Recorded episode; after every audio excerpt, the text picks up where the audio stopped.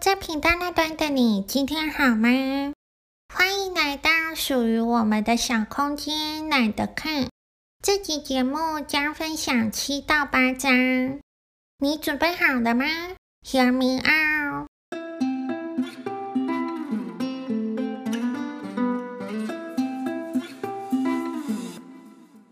第七章，股票上市。从我第一次向银行贷款一千八百美元，买的一台冰淇淋机放在 Newport 时，就对银行贷款的事情耿耿于怀。有一阵子，我只要走进任何一家当地银行，都能随心所欲借到我所需要的金额。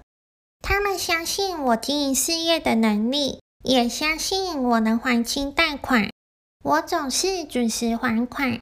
虽然有时必须向其他银行借钱才能偿还，我也试着让分店经理和少数亲戚合伙投资。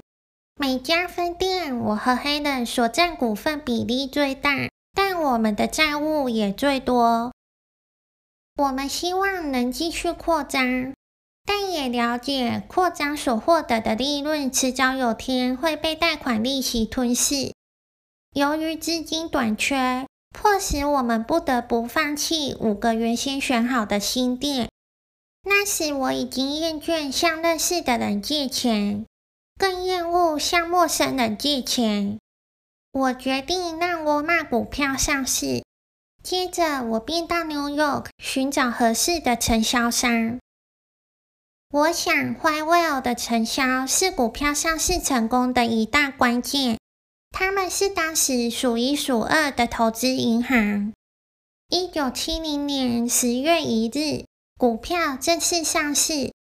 上市说明书记载，发行三十万股，每股十五美元，溢价发行每股十六点五美元。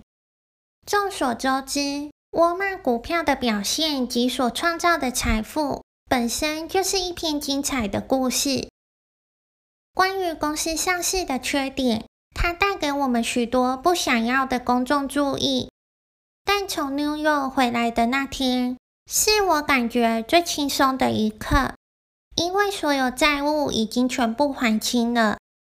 上市之后，沃腾家族持有的股份只剩六十一 percent，但我们不再欠银行一分一毫。从此之后，再也不必向银行借钱来支持沃尔玛了。和所有上市公司一样，我希望维持股票的市场行情，并吸引更多投资者。早期的股东大会和现在截然不同。那时是世界上规模最大、最喧闹的嘉年华。星期六说明会结束之后，我们会准备一些特殊节目。高尔夫球比赛、钓鱼比赛或泛舟，我们希望这些都市投资大亨和银行家们亲眼看看我们在做什么以及怎么做到的。我们真的希望人们亲自到 Bentonville 看看，认识我们的为人，了解我们的团结、投入和工作理论，以及其他击败竞争对手的秘诀。那是待在 New York 看不到的东西。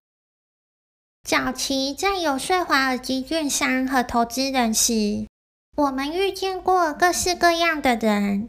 有些人诚心祝福我们宏图大展，也有人对我们嗤之以鼻。我并未涉猎太多深奥的投资理论，除了沃尔玛，我就没有投资任何其他事业。我相信那些长期支持沃尔玛股票的人，是那些仔细研究过公司历史、充分了解我们优点和经营理念的人。就像我，决定长期投资沃尔玛。我从不在乎股价变动。过去沃尔玛股票也曾有过剧烈波动，有时零售业突然成为投资界热门项目。股价就莫名上涨，或有一篇评论报告指出沃尔玛经营策略错误，股价也就跟着下跌。我不认为 New York 或 Boston 的公关专家或演讲解说，长期而言真能有助提升公司股票价值。只有真材实料的经营成绩，才是股价节节上扬的最佳保证。身为公司的负责人，我们无法满足某些零售分析家或财务机构为我们设下的各种目标。我们毫不在意市场对我们的预测或期望。如果对所有意见全部都言听计从，我想。我们最初也不可能踏进折价业。第八章制胜秘诀。现在我们是无在意身轻，可以真正按照我们的策略有所作为的，在大家忽略的乡城小镇开设大型折价商店，即使在五千人以下的小镇也照开不误。我们的方法是先向外抢占据点。再向内填满，最后全面攻占市场。在折价业早期，有许多具有配销系统的全国性大公司，Kmart 就是以建立全国性网络屹立于市场。显然，我们没有能力这么做。但这些零售巨人从一个都市发展到另一个都市时，变得太过分散。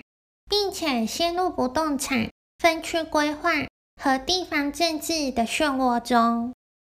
我们的成长策略是囿于现实环境下的产物，但至少很早就确认并开始认真执行。沃尔玛的开店原则是配销中心，也就是所谓的仓库，必须能够照顾到所有分店。而总公司也要能确实掌握每家分店，每家分店和仓库的距离不能超过一天车程。我们会摊开地图，以周为单位开发新店，一郡一郡填满，直到整个地区市场饱和之后，才向另一周继续发展。老实说，那时根本没有长远规划。只知道这种扩展方式还蛮有效的，但我们要扩展到大都市之前，的确经过缜密思考。我们在外围先成立分店，坐等都市向外发展之后，则批我们。这种次等饱和策略，在管制及配销方面有很多好处，在乡城小镇之间发展。口耳相传的功效大过各种媒体广告。大体而言，我们是一再重复早期的发展策略，无需太多考虑。唯一需要决定的是每个市场需要多大的店面规模。良好的地点和低廉的土地成本是开店成败的重要关键。我们总是自己动手装潢。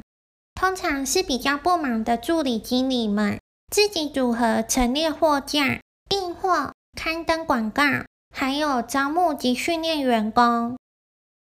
当我们到小镇开设折价店时，虽然表面上没有敌手，但我们总是注意随时可能变成折价商店的区域性连锁店。一旦他们采取行动，我们就会尽量降低成本及压低售价。其他同业兢兢业业经营，一年只开三到六家分店，我们一口气一年增加五十家分店。随着销售业绩增加，利润也节节上升。我们不断增加人手，并将全体财智发挥到最大极限。七十年代后。大部分传统杂货连锁店都改成折价商店。当时我们还在纸上作业，规划配销中心的时候，绝大部分折价连锁店都已经建立自己的配销中心和经营体制。表面上看来，我们根本没有成功的机会。然而，根本问题在于他们并未真正的打折。很难放弃根深蒂固的杂货店经营方式，维持四十五 percent 的利润，而我们就是以低成本、低费用和低售价打下这片江山。我们开创了零售业的新纪元。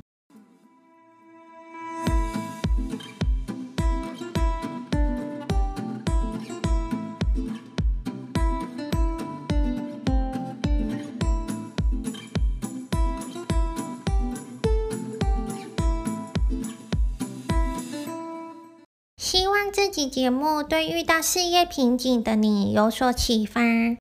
下集节目将和你分享沃尔玛的合伙制度，以及 Sam Walton 首次退居幕后造成的公司变动。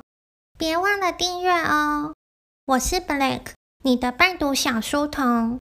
我们下集见喽！